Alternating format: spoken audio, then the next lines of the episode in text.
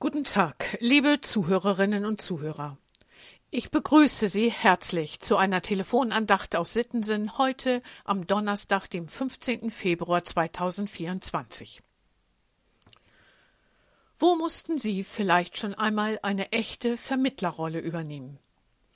Ich erinnere mich an eine Situation, als unsere Kinder noch im Grundschulalter waren und mit den Kindern von Freunden, die uns besuchten, draußen im Garten spielten.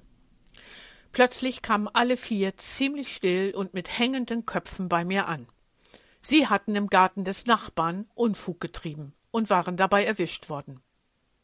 Der Nachbar hatte sie ordentlich zur Rede gestellt, und nun wussten sie nicht, was auf sie zukommt. Wir als Eltern sollten jetzt weiterhelfen und zwischen dem Nachbarn und ihnen vermitteln. Natürlich haben wir unsere Kinder schon aus Elternliebe heraus begleitet und unterstützt. Diese Begebenheit fiel mir ein, als ich die heutige Losung und die dazugehörende Geschichte las. Da hatte das Volk Israel während ihrer Reise, Reise, durch die Wüste wieder einmal total ungeduldig und ärgerlich gegen Gott und Mose geklagt und gejammert. Sie hatten vergessen, wie gut sie bisher von Gott versorgt worden waren.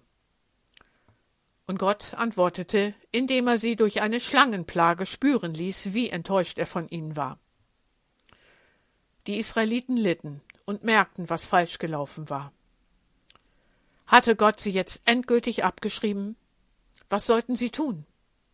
Sie wussten sich nicht anders zu helfen, als ihren Leiter Mose um Hilfe zu bitten. Und das ist der heutige Losungsvers aus 4. Mose 21, Vers 7. Das Volk kam zu Mose, und sie sprachen, Wir haben gesündigt, dass wir gegen den Herrn und gegen dich geredet haben. Bitte zum Herrn, damit er uns von den Schlangen befreit. Und Mose betete für das Volk. Das Volk wusste, Mose war einer der ihren, und Mose galt als gerecht, als richtig vor Gott. Ihm trauten sie zu, von ihm erhofften sie, ihr Problem mit Gott zu regeln. Und Mose liebte Gott, und Mose liebte sie, seine Mitmenschen. Und so setzte Mose sich mit ganzer Kraft für sein Volk ein, zu dem er gehörte. Er bittet Gott für sein Volk und stößt bei Gott auf offene Ohren.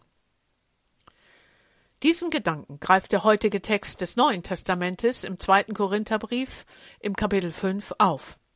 In seinem Brief an die Korinther malt Paulus ihnen vor Augen, was Jesus Christus für sie sein will. Ein Mittler zwischen Gott und ihnen. Ein Vermittler für uns Menschen, die von sich aus keine unbelastete reine Beziehung zu Gott hinbekommen würden. Und Gott selbst kümmert sich dann um eine Lösung. Jesus Christus als Vermittler hat dann das übernommen, was an Schuld und Unvollkommenheit zwischen uns und Gott steht. Allerdings ist Christus nicht einfach ein berufener Bote, so wie Mose, sondern in ihm hat Gott sich selbst auf den Weg gemacht. Jesus Christus wird einer wie wir, wird aus Liebe zu uns schwach und menschlich. Und er hat nur ein Ziel, uns eine gute Beziehung zu Gott zu ermöglichen, versöhnt mit Gott und uns selbst. Und dieses Ziel verfolgt er nicht militant oder wie ein Befehlshaber, das wäre keine Liebe, sondern er bittet. Er lässt sich dazu, dazu herab, uns zu bitten, ihm unser Vertrauen zu schenken. Und dann geht er noch einen Schritt weiter. Die, die ihm folgen, sind als von ihm Beschenkte berufen, nun an seiner Stadt die empfangene Liebe weiterzugeben, als Bittende. So kann denn, so kann man den Lehrtext aus dem Neuen Testament für heute lesen, der im Vers 20 äh, des fünften Kapitels lautet, So bitten wir nun an Christi Stadt, lasst euch versöhnen mit Gott. Wie lässt sich das heute leben? Für Sie und mich.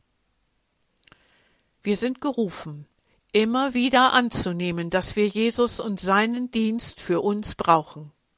Und mit dieser Erfahrung und Erkenntnis im Hintergrund gilt es, für den anderen neben uns da zu sein, in Wort und in Tat, ein Dienst aus Liebe. Und da, wo Worte mit anderen nicht möglich sind, kann man für sie da sein, zum Beispiel für sie vor Gott bitten, wie Mose, als Dienst am nächsten, so wie Jesus es vorgelebt hat. Wer braucht vielleicht heute Ihre Einladung oder Fürbitte in besonderer Weise? Die Bitte um Versöhnung, unser Dienst als Christ und Christin und als Gemeinde. Es grüßt Sie herzlich Ihre Ursula Eggers.